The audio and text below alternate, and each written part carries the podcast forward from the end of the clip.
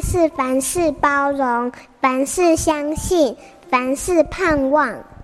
幸福家庭练习曲。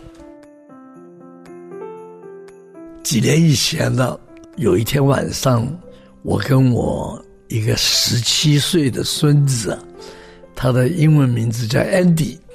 哎，我心血来潮就问这个 Andy，我说：“请你告诉我你的三个优点好不好？”第一个反应是说没有。我说一定有。他就开始想一想，他说：“我的优点可能是很正向。”我说：“怎么说呢？”他说：“你看我这么爱打排球，可是我们班上的排球屡战屡败，这个手肘了、膝盖都磨破，我还是好爱。”我所以我觉得我很正向，我就跟他说：“你真的很正向。”接着以后我又问他：“我说第二个优点呢？我很 caring 关心别人。”结果我就讲，就是在幼儿园里面，你帮忙那个有一点自闭症那个小孩啊，每次都是你去牵他的手来排队。那个老师告诉我你的这个优点的时候，我觉得。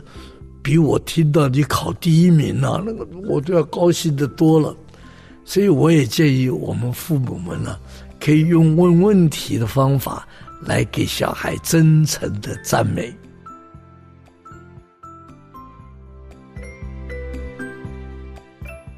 不管孩子比管孩子更难，我是推广亲子慢养教育理念的黑幼龙。幸福家庭值得努力，让爱永不止息。大义建设关心您。